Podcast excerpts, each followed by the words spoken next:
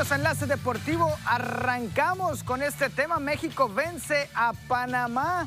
Un juego de trámite nada más donde Factor, Factor Lines apareció. Arrancamos.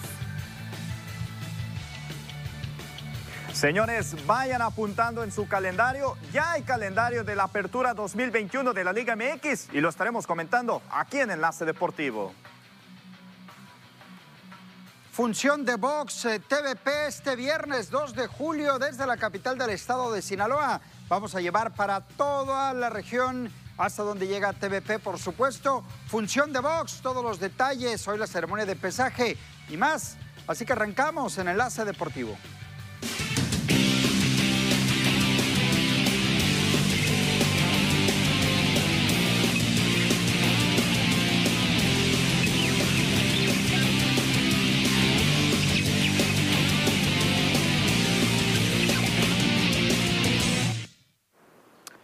Esto es Enlace Deportivo, un gusto que nos acompañen. Ernesto Arredondo, Netillo Arredondo, ¿cómo estás? Te saludo con mucho gusto. Y José Manuel, después de unas merecidas vacaciones, también de regreso allá en Enlace Deportivo. La costumbre, Abisaid, un saludo para Ernesto Vázquez, ¿no? También. Eh, eh, José Manuel, eh, pues te saludamos después de que no estabas con nosotros. Acá te estamos esperando con mucho, con mucho gusto para platicar porque hay bastantes temas polémicos. Muchas gracias, compañeros. Avisaida Ispuro, Netillo Redondo y Ernesto Vázquez, que le mando un fuerte abrazo y un saludo.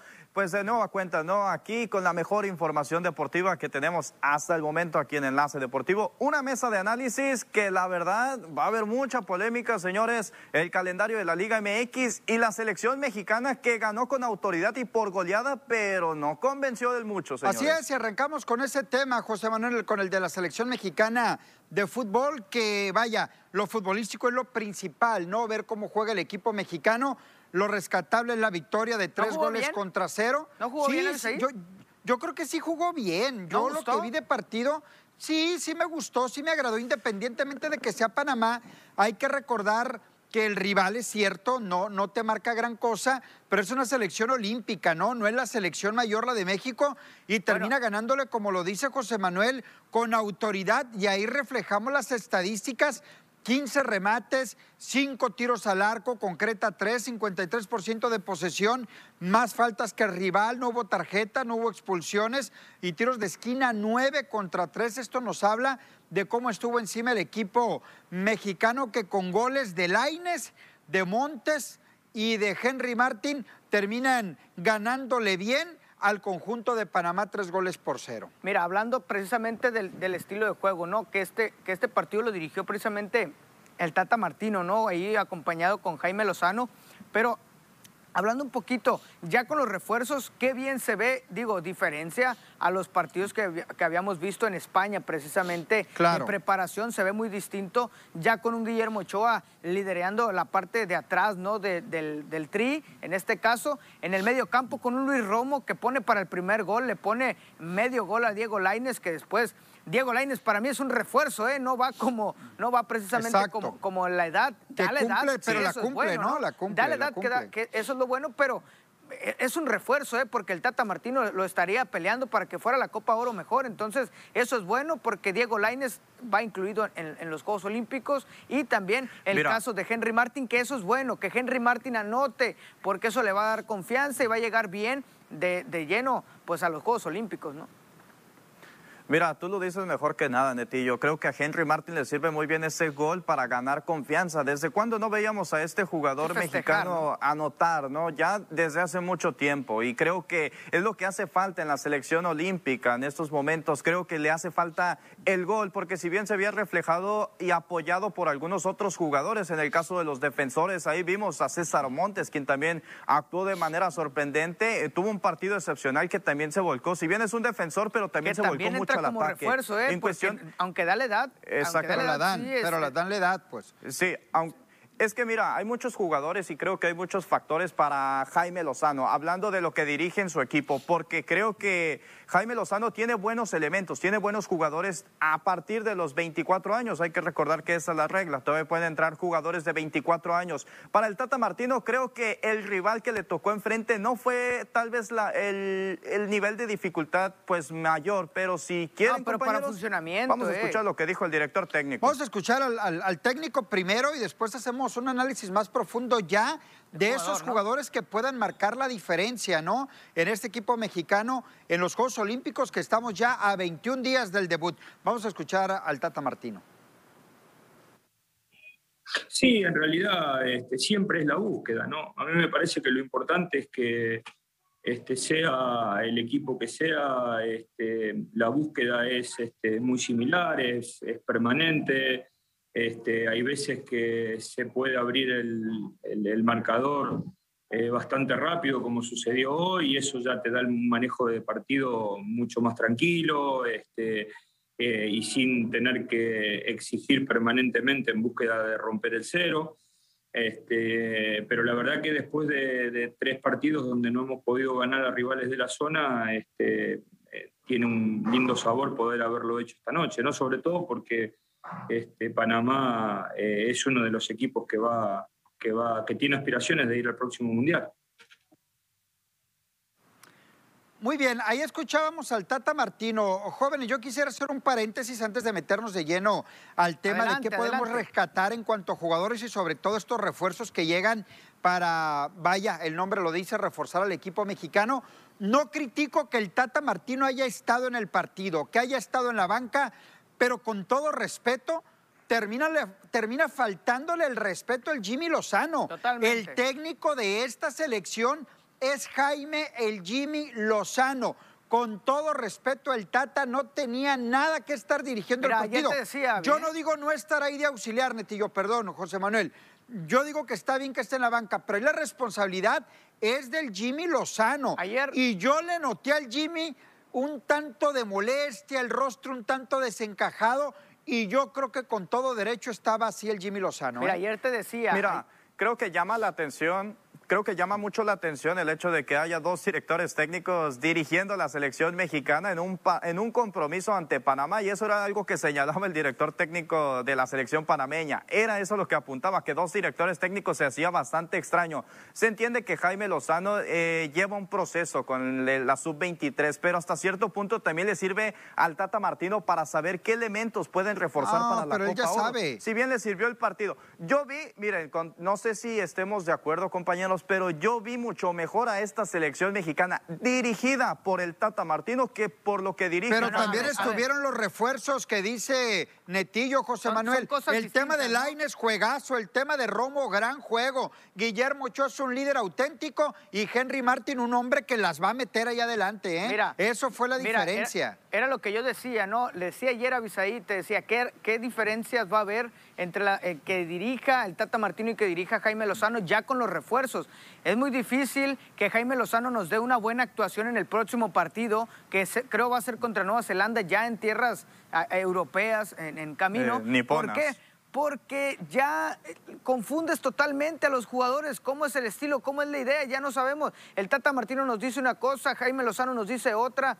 Eh, se vio mejor con, contra Panamá que contra Nueva Zelanda. Ya van a empezar esas dudas, se van a empezar a generar. ¿Qué necesidad tenía el Tata Martino de salir y, dar la cara, de dirigir este partido. Está en todo su derecho, ¿eh? porque él es el técnico, el, de la mayor, y, por ahí creo que las jerarquías, el Tata Martino es, el que, es el que manda, sí, pero qué falta de respeto, porque le quita totalmente autoridad en este partido y a lo mejor en otras. ¿Por qué? Porque a lo mejor le dice a Memo Ochoa, le dice a Henry Martin, le dice a los refuerzos, ¿sabes qué? jueguen de esta manera, háganlo así como jugamos en la selección mayor y todo el proceso que hizo Jaime Lozano, pues lo tiramos a la basura porque no nos importa lo que haya hecho Jaime Lozano porque van ustedes de refuerzos. Eso es una falta de respeto totalmente para Jaime Lozano y creo que no está bien. ¿eh? No sé si ustedes recuerdan a Bisaid y Netillo Redondo cuando se ganó la medalla de oro en los Juegos Olímpicos de Tokio, de, perdón, de Londres 2012, cuando dirigió el Flaco Tena. Si bien consiguió la medalla de oro, pero estuvo cerca de dirigir el director técnico mayor que estaba en ese momento. el Chepo. Hay que estar muy pendiente. Estaba, en ese momento estaba el Chepo de la Torre y corría en riesgo inclusive que el Flaco Tena no, no dirigiera esa selección. Podría darse un caso en caso de que Jaime Lozano em, empiece a tambalear no, porque aquí, se cruza la Copa Oro, no se puede, no, se puede. ¿Sabes por qué? Consiguió, no, consiguió buenos resultados, consiguió buenos resultados en sus juegos de preparación ante Australia y Arabia Saudita, con dudas por la falta de gol, pero creo que esas dudas de la falta de gol se empiezan a despejar un poco con esa anotación de Henry Martin. Creo que le va a servir. Vamos a hacer una pausa, regresamos para cerrar el tema de la Olímpica. Me parece que hay cosas que podemos rescatar independientemente de la victoria. Lo platicamos después de la pausa también. El calendario de la Liga MX, más adelante béisbol, boxeo y mucho más aquí en Enlace Deportivo. Regresamos.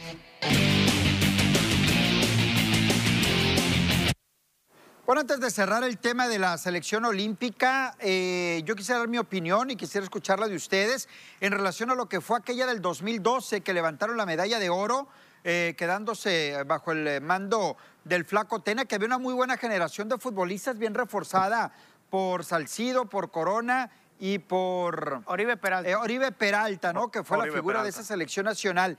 ¿Qué diferencia podría tener esta selección a esa que se quedó con la medalla de oro, pensando ya no en ganar el oro, en subir al podio o más allá, tener una buena participación en estos Juegos Olímpicos. Inicio con el tema de Ochoa, me parece que viene en la portería con esa experiencia y ese colmillo y sobre todo ese liderazgo, una buena defensa con Montes, con Johan Vázquez, por ahí con Luis Romo, me parece un gran refuerzo que va a tener. Lo de Laines me parece sensacional en la selección mexicana de fútbol. Me parece que si salen enchufados jugadores como Alexis Vega, como el mismo Henry Martin en la delantera, me parece que se puede pensar en algo importante en esta selección y en aspirar a clasificar a la siguiente ronda y, ¿por qué no? Pegarle un susto a la selección francesa y a la selección japonesa por tratar de obtener uno de esos dos lugares por meterse a la siguiente ronda. Sí, mira, yo creo que hay que ser, hay que ser eh, objetivos, ¿no? Eh, si bien la selección que ganó el oro, Después no sabemos ya mucho de, esos jugadores, ¿no? muchos se perdieron, ¿no? Muchos se perdieron en el camino ya de llegar a la selección mayor, pero muchos se quedaron y precisamente si fueron al Mundial de 2014, también estuvieron ahí. Pero bueno, vámonos al tema de esta selección. Hay bastantes jugadores de los cuales podemos llamar fuera de los refuerzos, ¿no? Eh, eh, es cierto, en la portería va Guillermo Ochoa, pero en la defensa está César Montes, como ya lo decía Sabisaí, Johan Vázquez, y por ahí puede entrar Jesús Angulo, el de aquí de Culiacán, que juega con el Atlas, Puede ser otro que vaya como central, normalmente. Perdón, se me escapaba el otro Jesús Angulo, el otro de Culiacán, ¿eh? el defensa, también ahí aparece. Eh, también Jesús Angulo, el, de, el que juega con Chivas, también está el Canelo. Sí, los dos. En medio campo, este, pero ahí vámonos, eh, Luis Romo, un jugador que tiene poco en selección, ¿eh? no tiene mucho, apenas acaba de ser convocado para la mayor, lo, van a mandar a, la, selección del Olímpico, creo que puede ser un buen refuerzo. Ayer se demostró, Laine ya lo decía, que para mí va como refuerzo, y, la, la delantera, va el Mudo Aguirre y va también Henry Martin, ahí va a estar buena la competencia, lo de JJ Macías está en duda. Se dice que está lesionado, otros dicen que va al Getafe y por eso eh, está, lo están dejando fuera porque quiere ir a cerrar precisamente ese contrato y se quiere quedar con el lugar en el Getafe, por lo tanto ya no es tanto problema para precisamente para Jaime Lozano. Poco a poco, el medio campo es lo mejor que tiene esta selección. Está ahí Charlie Rodríguez comandando eh, el medio campo, ni se diga, ya lo decía con Laines. Hay bastantes, bastantes jugadores. También eh, Loroña que se sube porque Gerardo Arteaga no puede ir. Loroña es un gran jugador que en todo el proceso y también en el preolímpico hizo un gran trabajo. ¿eh? Pero fíjate, yo también creo, creo que hay cosas rescatables de esta selección mexicana y muchos dicen el peor enemigo de un mexicano es otro mexicano, pero esta selección tiene buenas cosas que puede dejar en lo alto a México en los Juegos Olímpicos. Es, creo que Sebastián Córdoba para mí fue uno de los jugadores claves en el preolímpico y también va a ser clave para los Juegos Olímpicos. En el caso de Diego Lainez tiene el nivel para ser un jugador europeo y se vio reflejado ante Panamá, que bien podría ser visto con otros equipos de mayor prestigio enfrentándose enfrentándose a Francia, como tú lo apuntabas, Avisadito, o enfrentando inclusive a los nipones que van a jugar como local. En el caso de la delantera, yo no tengo nada que en contra de Henry Martin, pero creo que ese gol le puede servir para tener un poco de confianza. Y como decía Netillo Arredondo, en la defensa no hay ningún problema, creo que está bien resguardado Jaime Lozano y en la portería el liderazgo que tiene Guillermo Ochoa va a ser de vital importancia. Tengo mis dudas con algunos sustitutos. Uriel Antuna, que si bien no tuvo un buen preolímpico, no tuvo buena campaña con Chivas Rayadas de Guadalajara y creo que se le va a dificultar un poco con los Juegos Olímpicos. Muy bien, pues ya estaremos siguiendo el paso de esta selección. Próximo partido estaremos atentos. La mayor juega el fin de semana, ¿no? Ya mañana hablamos un poco del previo porque van ante Nigeria. Se dieron a conocer en el medio tiempo precisamente de este partido, el cual platicamos, el calendario de la Liga MX. José Manuel, Mazatlán, ¿dónde, cuándo y cómo va a debutar en el torneo? Sí, mira, se acaba de anunciar el calendario de la apertura 2021. En la jornada número uno, tratarán de conseguir la hazaña. Lo veo muy complicado de abollarle la corona al actual campeón Cruz Azul el 26, el 26 de julio, el 26 de julio, para que apunte muy bien, amigo televidente, que nos sigue a través de TVP. Para la jornada número 2, debuta como local en el Kraken, enfrentando a Pachuca el 30 de julio. En la jornada 3 contra Monterrey, haciendo lo propio el 6 de agosto. Para la jornada 4 y jornada 5 les toca en calidad de visitante. Enfrentan a León, a Toluca. En la jornada 6 contra Miguel Herrera, los dirigidos por Miguel Herrera visitan las tierras porteñas. En la jornada 7 a San Luis. Uno de los partidos importantes, Avisaída Ispuro. En la jornada 8 contra el América se mete de nueva cuenta en el Estadio Azteca a tratar de arrebatarle algunos puntos que ya es necesario para el conjunto de Mazatlán FC, que estuvieron cerca, eh, por cierto. En la jornada número 9, Se enfrenta a un partido que está todavía por definir, pero se habla de que podría ser el 17 de septiembre este partido. Para la jornada número 10 se enfrenta a Tijuana, para la jornada 11 ante Juárez, el 3 de octubre contra Santos y de los partidos para cerrar esta apertura 2021 y uno de los importantes vendría a ser la jornada número 17 contra Guadalajara el 5 de noviembre. Esos son los compromisos de San José Beñat que va a tener duros y duros rivales, hay que decirlo. Se han reforzado muy bien para este torneo de la Liga MX y creo que Mazatlán FC podría, podría aspirar a lo que viene a ser la reclasificación. Les pregunto yo primero en relación a eso que dices, eh, José Manuel, al final, ¿en dónde se ve más complicado para el equipo del puerto? ¿Al inicio, a la mitad o al final de campaña? ¿Cómo ven el calendario? Eh, ¿Puedo responder? Si, si quieres. Sí, sí, sí. Primero tú, luego José Manuel y al final yo. Mira, eh, viendo la jornada, las jornadas poco a poco, eh, analizando cómo cerraron los, los, equipos anteriormente, digo, hablo de la, de la jornada, de la temporada anterior, creo que el cierre va a ser interesante para Mazatlán, es donde puede precisamente pisar el acelerador, viendo que ahí cierra precisamente a partir de la jornada 9, con todo respeto para Pumas, Pumas no ha venido bien las cosas, desde Pumas, Tijuana, Juárez, Santos, Atlas, Puebla, Querétaro, Necaxa y Guadalajara, todos esos, todos esos de, las de la jornada 9 hasta la 17, Mazatlán tiene con qué plantarle cara a esos equipos y ganarle los tres puntos. De ahí para arriba, creo que puede ser sorpresa si gana alguno de los primeros partidos, ¿eh? Mira, no me dejarán mentir ustedes, pero las primeras jornadas son muy dudosas para ciertos equipos que a veces las expectativas son bastante altas o a veces no se acostumbran al estilo de juego de los directores técnicos que quieren implementar nuevas estrategias y no se terminan acostumbrando y terminan fracasando. Podría aprovechar eso Mazatlán FC contra Cruz Azul, inclusive me atrevo a decirlo que contra Pachuca y Monterrey. Pero sí, eh, sí coincido con lo que dice Netillo Redondo, las cosas se facilitan un poco a partir de que enfrentes a Pumas. Si bien Pumas te puede dar un buen partido cuando juega como local, pero aquí el caso es que juega como visitante y se le complican mucho las cosas. Ojo, porque en el Guardianes 2021 a Mazatlán FC se le complicaban las cosas de visitante y no podía ni sacar un punto, inclusive se iba con goleada. Ahora respondo yo. Eh, creo que lo complicado para el Mazatlán será al principio, a la mitad y al final del calendario. Muy ah, complicado. Yo, yo, José Manuel, no veo al Mazatlán ni siquiera arañando reclasificaciones, ¿eh? todo un incógnito, una incertidumbre del equipo del Mazatlán. ¿Y qué quieres? Juárez, ¿sabes quién es el técnico de Juárez? ¿Sabes quién es el técnico de Juárez? Eh, el Tuca Ferretti. Juárez le va a ganar al Mazatlán, nomás con la presencia del Tuca. Olvídate, con la pura presencia del Tuca le va a ganar Juárez a Mazatlán. Juárez sí se va a meter a la reclasificación, vas a ver. Ahí apostaron por algo importante y con todo respeto, la directiva del Mazatlán se va por un Beñat San José Dios santo, ¿quién será ese técnico? A ver, a ver, Totalmente desconocido. Acaban de anunciar a un Igor ¿qué? A ver, permítame, déjame lo leo. Igor Nogueira, que viene de la Liga Brasileña de Bélgica, defensa. No sé ni quién es este, este jugador.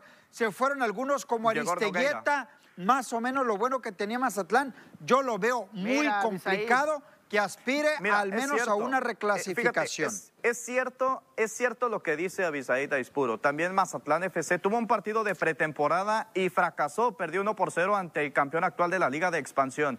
Ya tuvieron oportunidad de algunos nuevos elementos. Emilio Sánchez, tuvieron nuevas incorporaciones, Brian Colula, también Negor Nogueira, nuevos elementos, pero que si bien no son de un renombre o que causen eh, mucho ruido en la Liga MX, vamos a ver cómo se pueden desarrollar. Yo sigo defendiendo defendiendo eso. Las primeras jornadas son muy engañosas, señores, y a veces Mazatlán FC puede apretarle ahí, pisarle al acelerador y ligar par de victorias y de ahí poco a poco ir rescatando. Yo nomás te voy a decir algo, Abisaid. Yo nomás te voy a decir algo. Y, no estoy diciendo que tú estés mal lo que dices. Tienes totalmente razón en, decir precisamente de que no se refuerzan con, con nombres como, como lo hizo Juárez, ¿no? Como lo hizo Juárez. Pero pero ojo, porque vimos a un Puebla la temporada pasada que se metió hasta ahí, hasta, hasta la última que pudo, se metió en, en tercer lugar. puede pasar? Con un, con un técnico que no conocía el fútbol mexicano, con refuerzos que nadie conocía. Digo, es nada más una referencia de eso a que lo haga Mazatlán, no lo sé, pero tampoco me doy esa certeza de decir Mazatlán no va a alcanzar eh, repechaje. Eso no me atrevo. ¿Por qué? Porque sí creo que va a tener un cierre interesante. ¿eh? Netillo, Abisaid, perdón, pero les voy a hacer esta pregunta y me la contestan rápido. ¿Las expectativas son altas para Mazatlán FC con los fichajes que acaban de tener? para mí no, para mí no. Para nada. Para mí no. Y no va a alcanzar ni reclasificaciones más. Creo que le va a ir peor que en los dos primeros torneos. Pausa, regresamos.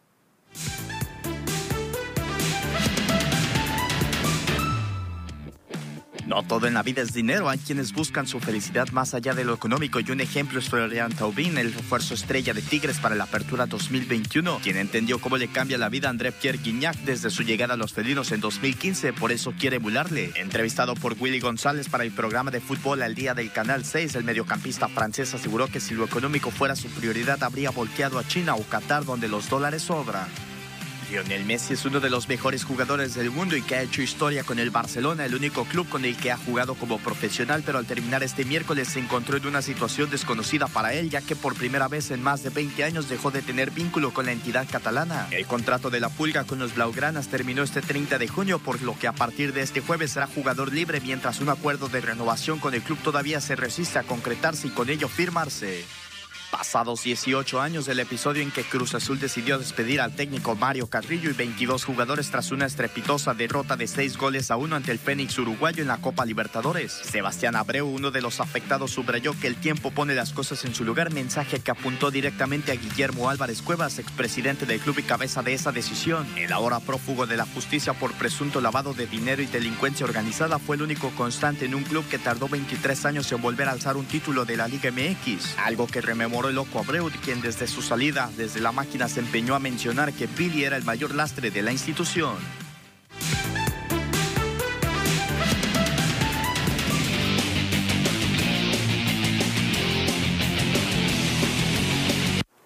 Bueno, vamos a ver ahora el calendario, vamos a ver el calendario de la Liga MX, los partidos más importantes, por supuesto, los juegos importantes de la liga, ¿no? Hablando de los clásicos sobre todo, pues que para mí yo sigo pensando, clásico hay uno que levanta pasión, que es el América Chivas. Y ahí está el primero, ¿no? El, Monterrey Tigres. Bueno, en Monterrey. de acuerdo, pero, en Monterrey. es el nuevo clásico nacional. No, no, no, no, no, no, no, no, por favor. Pero fíjate, a lo mejor, a lo mejor por lo que se ha invertido en los dos equipos, pero Monterrey, que no, no, Monterrey, por eso, lo, por eso lo llaman el nuevo clásico. Monterrey, pero por un clásico va a ser. América Ese es un derbi, ¿no? Un clásico lleva mucha historia y Monterrey y Tigres no tienen mucha historia, ¿no? No, entre ellos, entre ellos y párale de contar, ¿no? Eh, se juega en la jornada 9 el 19 de septiembre. El bueno, el América Chivas, jornada 10, el 25 de septiembre en la cancha del Estadio Azteca. El clásico, perdón. Netillo. ¿Sí? Netillo, ese va a ser el día, ese va a ser el día en que Avisaída Ispuro diga que, que, que ganó con autoridad Chivas por goleada. No, ¿sabes qué? Ah, sí, ¿Sabes qué va a?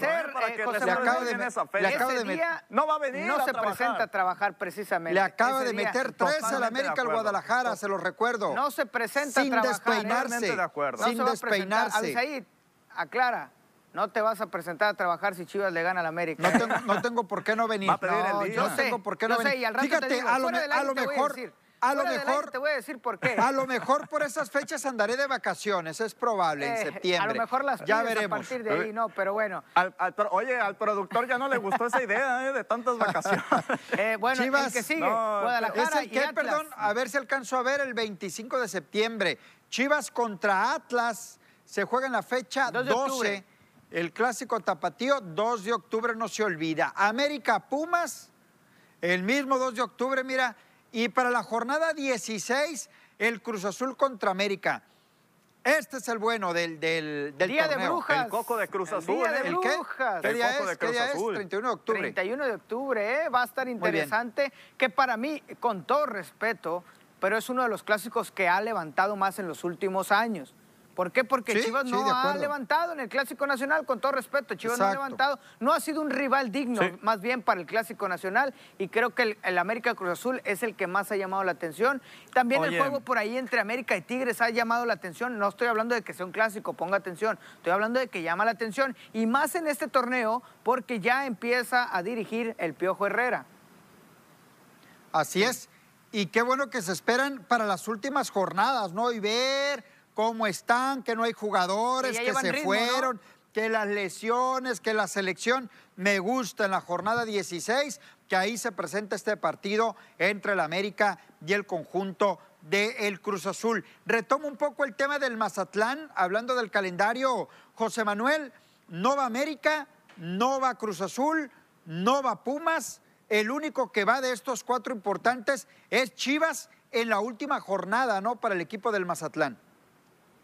Chivas, Chivas que estará, pues ahora sí que terminando lo que viene a ser la apertura 2021 y creo que pues, lo que señalas, Abisaid, pues sí tienes duros rivales, te enfrentas a Monterrey, te enfrentas a Tigres, Miguel Herrera que le tocará conocer lo que viene a ser el Kraken, que si bien pues son duros rivales y que se le complican demasiado. También va Monterrey. ¿no? Inclusive creo, me atrevo, fíjate, me atrevo a decir que Mazatlán FC tratará de sacarse esa espinita en su casa ante Monterrey. Recordemos que fue por ¿no? ellos, por no conseguir la victoria, por visitarlos fue que no consiguió la victoria y quedó fuera de repechaje. Este es un torneo muy complicado para los rivales eh, por el calor que se presenta en el puerto, ¿no? hay la mucha humedad, La mucha humedad. humedad. Bueno, en realidad los dos, pero este sí arranca julio, agosto, septiembre y creo que todavía parte de octubre con ese calor. Ese punto sí es muy importante para, para el Mazatlán, pero también creo que equipos como Monterrey están acostumbrados al calor. Por ejemplo, los equipos de Torreón, que es un calor Pero no diferente, tanto, es un ¿no? La calor humedad. seco. Es diferente, sí, humedad, por la la humedad. humedad va a ser el Totalmente de acuerdo. Fíjate, y por si la tú- preparación que puedan tener el Si tú, resto, ¿eh? irían a pelear, ¿no? Si tú, Abisaí, te vas de aquí de Culiacán a Mazatlán, corri- digo, no te vas a ir corriendo, si corres aquí en Culiacán... ¿Cómo no? Me voy, en cuatro o cinco horas llego. Es muy distinto, ¿eh? Porque Abisaíd- es mucha la humedad que hay en tiene condición de 25 ¿Perdón? años. Ab- Aispuro tiene condición de un joven de 25 Pues años. que tiene no lo 25 retes. años. Tengo, tengo 26, pero sí, sí mantengo una condición de un chavo.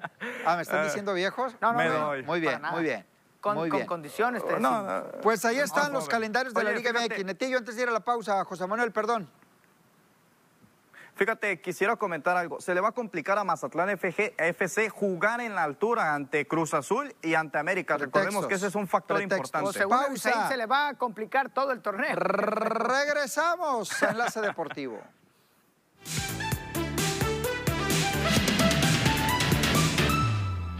Por primera vez desde 1993, cuando Charles Buckler, Danny Ainge y Dan Majerle no pudieron frenar a los Bulls de Michael Jordan, los Soles de Phoenix están de regreso en las finales de NBA como monarcas de la Conferencia Oeste tras propinar una escandalosa paliza de 130 a 103 a Los Angeles Clippers. Los Soles tuvieron que viajar a California para finiquitar la serie que bien podía haber terminado en casa hace un par de días. El sueño llamado Tokio 2020 sigue vivo para la selección mexicana de básquetbol que este miércoles derrotó 72-64 a Rusia en su segundo juego del preolímpico de FIBA por un boleto a los Juegos en territorio japonés, conservando así esperanzas de avanzar a la siguiente ronda tras la derrota en el debut contra Alemania.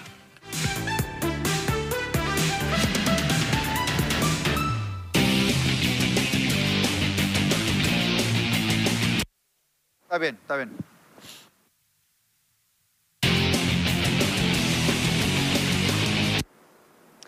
Estamos de regreso en Enlace Deportivo. Vamos a dejar el fútbol. Eh, por lo pronto vamos a retomar el tema un poquito más adelante para ir al béisbol. Hablábamos de Urquidi, de Ramón Urias que regresó con cuadrangular, pero ¿qué tal su hermano Luis Urias ayer con el equipo de los cerveceros de Milwaukee? Fue la bujía de este equipo para derrotar 17-5 al conjunto de los Cachorros de Chicago, en donde tuvo cinco turnos, cuatro imparables, cuatro producciones, dos cuadrangulares, no le regalaron bases, un ponche y lo que yo destaco es el promedio de bateo que todavía es bajo, pero que lo sigue aumentando. 247, líder del equipo de los cerveceros en cuanto a bateo. Segundo lugar en cuadrangulares tiene 10.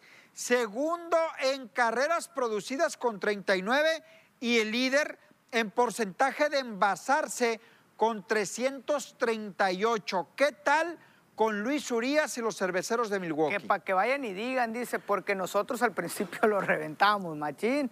Y ahí están, ¿no? Poniendo números, poniendo números despacio, calladito, en un equipo que no es tan protagonista, pero que poco a poco va creciendo junto con el equipo. Y ese ¿eh? punto, Netillo, es muy bueno, ¿eh? ese punto es muy bueno que dijiste. Porque el equipo, el equipo también muchas veces no es protagonista y termina siendo uno de los que complican eh, a, los, a los cachorros de Chicago, le, le complican incluso a los Dodgers, a San Diego, ya en el comodín cuando quieren acomodarse para meterse a postemporada los cerveceros están ahí trabajando para precisamente, pues si no van a pasar, por lo menos estorbar yendo al juego de comodín, ¿eh? Mira, fíjate, para Luis Urias sí es cierto lo que dice Netillo. A veces criticamos mucho a los bateadores por no tener números impresionantes, pero creo que Luis Urias se ha ganado el respeto de la afición mexicana. ¿Por qué? Por los números que demuestra, porque ha demostrado que cada vez que le toca un turno al bat, eh, trata de hacer contacto y poder conectar un sencillo, un doble, pero esta vez le toca conectar dos imparables y, perdón, corrijo, dos cuadrangulares y conectar cuatro imparables. Esos son buenos números y más cuando te enfrentas a un rival como son los Cubes de Chicago. Un partido de vital importancia y fíjate, ocho victorias de manera consecutiva para los cerveceros de Milwaukee, que si bien señalas algo interesante, Netillo, les sirve para meterse de lleno en lo que viene a ser la siguiente ronda o inclusive alcanzar los comodines. Eh, hay algo interesante con Luis Urias que normalmente estamos diciendo, no, es que se ponchó tres, cuatro veces en dos turnos, bla, bla, bla, bla. Estamos diciendo que no tiene un porcentaje de bateo pero es tan importante el porcentaje de bateo como lo que hace a la defensiva Luis Urias en, los cerveceros de Milwaukee. Lo hemos visto y seguido, seguido está en esas, en esas joyitas que tienen a la defensiva, que están constantemente en grandes ligas, publicándolo en el Twitter oficial de grandes ligas, lo que hace Luis Urias a la defensiva, con atrapadas, con jugadas eh, de doble play, con jugadas en tercera. Hubo una jugada la, semana pasada muy interesante, precisamente contra los, contra los cachorros, que corre él desde segunda hasta tercera junto con el corredor y lo saca en tercera porque había, había caído la bola atrásito del shortstop y termina sacando al, corredor y es interesante lo que hace también a la defensiva, que es lo más, que, es, lo, es lo más vistoso que vemos de Luis Urias. Pero también, ya ah, viendo los números que tiene y que es líder de, de, porcentaje y líder en producidas y líder, es líder en todo, el señorón. Está trabajando muy bien, pero nosotros queremos que tenga un porcentaje de punto 300 y ferias, punto 400, que bate para 500. Por eso el mexicano es el peor mexicano de otro mexicano. No, no, Netillo, pero mira, mira, pueda que tenga razón en parte, coincido contigo en parte, pero hay que ser sinceros, en grandes ligas, en, estos tiempos modernos, si no bateas para porcentaje, es muy complicado. No está bateando para porcentaje. Ha ¿eh? mejorado, no está, mejorando, no, pero lo está mejorando, lo está mejorando. y no ha dejado de y yo te ¿eh? decía que hay un punto muy importante en lo que tú tocabas, que Cerveceros de Milwaukee no es un equipo top y esto le va a permitir a Luis Urias tener el tiempo suficiente para ir mejorando y lo está demostrando. 10 cuadrangulares, cerca de 40 carreras producidas, rozando ya el 250 de bateo. Me parece que va bien, o podría decir muy bien en cuanto a las expectativas que señalábamos en el arranque de temporada. Mira, si me permiten, a veces criticamos mucho a los beisbolistas porque no se mantienen en grandes ligas y los bajan a sucursales. Aquí el problema es que Luis Urias se mantiene como un pelotero equilibrado. ¿A qué voy con esto? Que mantiene buen momento en, tanto en la ofensiva como a la defensiva y eso le ha servido para seguirse manteniendo en un buen momento. Ahí están algunos de los frutos que han servido después de lo que ha venido cosechando poco a poco en las grandes ligas. Se ha mantenido y esperemos así. Inclusive le puede servir para que algún otro equipo de mayor prestigio pueda adquirir su servicio. Pues felicidades para Luis Urias. Creo que en general, muy bien, el pelotero de los cerveceros de Milwaukee. Vamos a la pausa. Regresamos, hay más en Enlace Deportivo.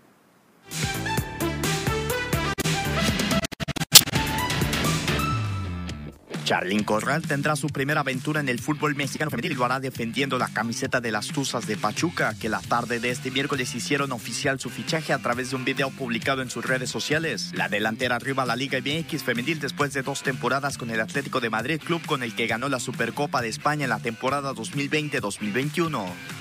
La competidora Salwa Eid Nasser, campeona del mundo de atletismo en 400 metros, fue suspendida dos años por haber violado las reglas antidopaje y se perderá por lo tanto los Juegos Olímpicos de Tokio 2020. Así lo anunció el Tribunal Arbitral del Deporte. La atleta de 23 años, subcampeona mundial en Londres 2017 y campeona en Doha 2019, fue sancionada con un tiempo de no elegibilidad de dos años. Todo esto a partir de este miércoles, teniendo en cuenta la suspensión provisional ya cumplida del 4 de junio al 14 de octubre del 2020.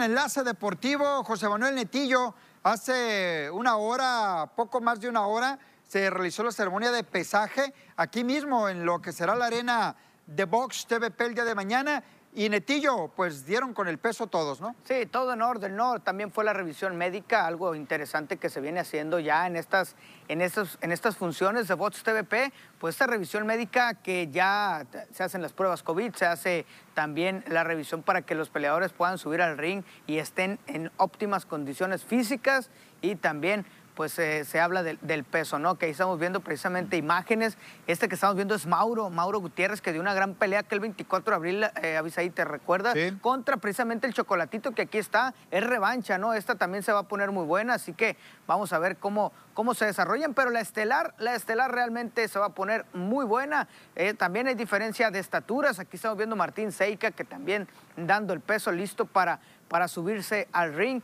y seguir con el invicto y por ahí, por ahí dice voy a, voy a noquear y si no noqueo, mm, que no me paguen, dice así, esa es la frase de Martín Seika. Vamos a, a ver qué es lo que sucede, pero el día de mañana no se pierda Bochos TVP a través de la pantalla precisamente del 10.1. Jesús Balita López y también Gerardo Martínez creo que van a protagonizar un buen combate porque los dos se traen ganas y hay que recordar que estos ya tienen pasado inclusive en una competencia en la que se llevó la partida el Balita López, ¿no? Inclusive y creo que sería y sería y sería la revancha para Gerardo Martínez para poder conseguir la victoria. Creo que es un combate y estos combates que sirven para poder despegar la carrera de, de ambos pugilistas, así que hay que estar muy pendientes. Jesús Balita López demostró buenas cosas en la función pasada y también, por supuesto, Gerardo Martínez hizo lo propio ante el terrible Mira, Son estilos totalmente diferentes, el de Gerardo y el del Balita. Y ya se habían enfrentado, como dices, eh, José Manuel, eh, pero hubo una polémica, hubo polémica en ese, en ese, porque fue por decisión dividida el, gane para el Balita, que fue a la final precisamente de ese torneo, y por ahí ya queda la espina, ¿no? Clavada. Y, vamos a ver, ¿no? Vamos a ver qué, sucede con esta, precisamente con esta función, porque sí, son estilos distintos. El Bala es más, eh, va buscando los espacios, va buscando el, por dónde entrar y Gerardo es más vertical, va más hacia el frente. Lo vimos contra el terrible Borges en la función pasada y que pues terrible, terrible, quedó el terrible porque lo noqueó, ¿no? Y fue su primer knockout para ambos y eso también es importante porque vienen con mucha confianza ya para esta función.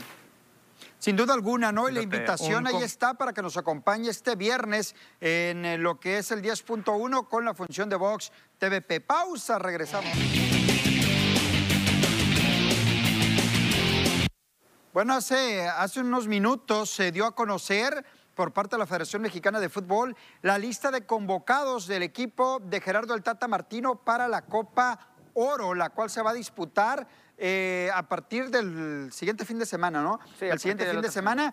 Aparece en Cota, eh, Rodolfo Cota, el de Mazatlán, Sinaloa, Orozco, Jonathan y Talavera como porteros, Edson Álvarez, Kevin Álvarez, eh, aparece Néstor Araujo, Moreno, el de Culiacán, Sinaloa, el Chaca Rodríguez, aparece también eh, Rodríguez, aparece por ahí Carlos Salcedo también, eh, Sepúlveda, otro de los jugadores que estará es Edson Álvarez en este equipo nacional mexicano, el caso de Gallardo, Jonathan Dos Santos, Cervantes, Gutiérrez, HH, Orbelín Pineda también aparece en esta selección, Álvarez, aparece José de Jesús Corona, aparece eh, Funes Mori y aparece el Chucky Lozano.